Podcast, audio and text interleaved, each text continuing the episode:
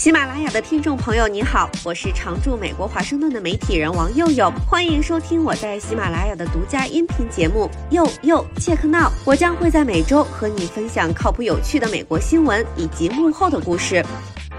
大家好，我是王佑佑。上周末瓦格纳戏剧性的叛乱，只是武装撒娇、上访讨薪，还是俄罗斯内部出现了大问题？打仗不是靠纸上谈兵，主要还是靠经济基础，靠钱。咱今天就单纯算笔经济账。俄乌战争打了十六个月了，俄罗斯的国库还能撑多久？先来看看俄罗斯已经在这场战争上花了多少钱。这虽然是俄罗斯的国家机密，但还是有迹可循的。据《经济学人》的最新分析发现，战争给俄罗斯带来的实际经济损失不大。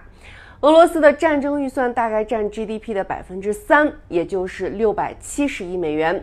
按历史标准来看，这个数字不高。要知道，二战的时候，苏联花了 GDP 的百分之六十一，美国花了 GDP 的一半儿，但百分之三还是远高于苏联花在阿富汗战争上的钱。那为什么俄罗斯在这场对乌克兰的战争里相对花钱比较少呢？经济学人分析几个原因。第一个，政治原因。俄罗斯一再把这场战争称为特殊军事行动，这种定性可能没法大幅提高支出的 GDP 占比。第二个经济原因，如果印更多的钱来资助战争，会推高通胀，让银行背战争债也会有相同的后果，这样反过来都可能会损害普京的政治根基。第三，科技因素，现代军事技术比以往任何时候都更先进，在战争中需要更少的人和武器。但战争支出只是最基础的成本，对俄罗斯来说，还有个很大的额外成本来自西方的制裁。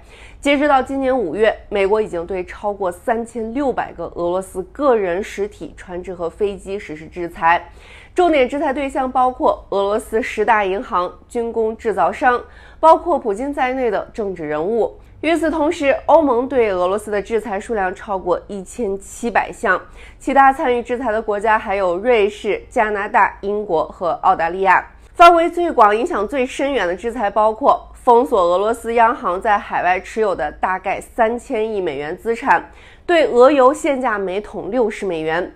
对用于军事目的的技术实施出口限制，还有资产冻结、银行和贸易限制，以及针对俄罗斯个人和实体的各种经济处罚。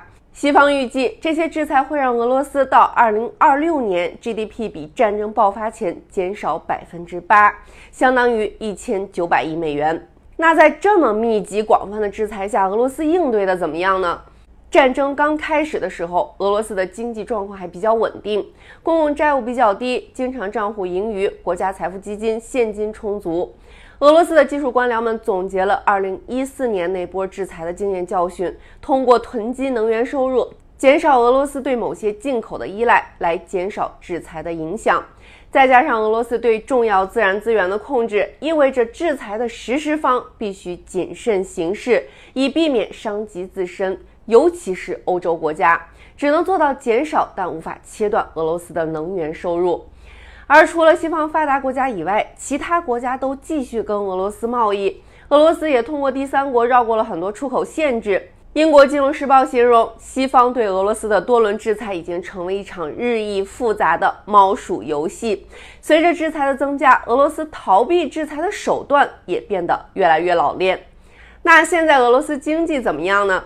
根据俄罗斯央行的数据，二零二二年俄罗斯经济的整体跌幅百分之二点五，远低于一些西方机构预测的暴跌百分之十。今年前几个月，制裁力度加大，导致俄罗斯四月的石油收入仅为去年同期的三分之一。今年前三个月的经常项目盈余同比减少五百一十亿美元。所以，随着战争的持续，俄罗斯预算陷入赤字，今年前五个月赤字达到四百一十美元。但是俄罗斯经济还是在增长的。俄罗斯自己预计今年 GDP 增长至少百分之一点二。国际货币基金组织预测俄罗斯今年经济增长百分之零点七。当然，IMF 也说了，被西方孤立和能源收入下降将抑制俄罗斯未来几年的增长前景。所以制裁有用，但效果有限。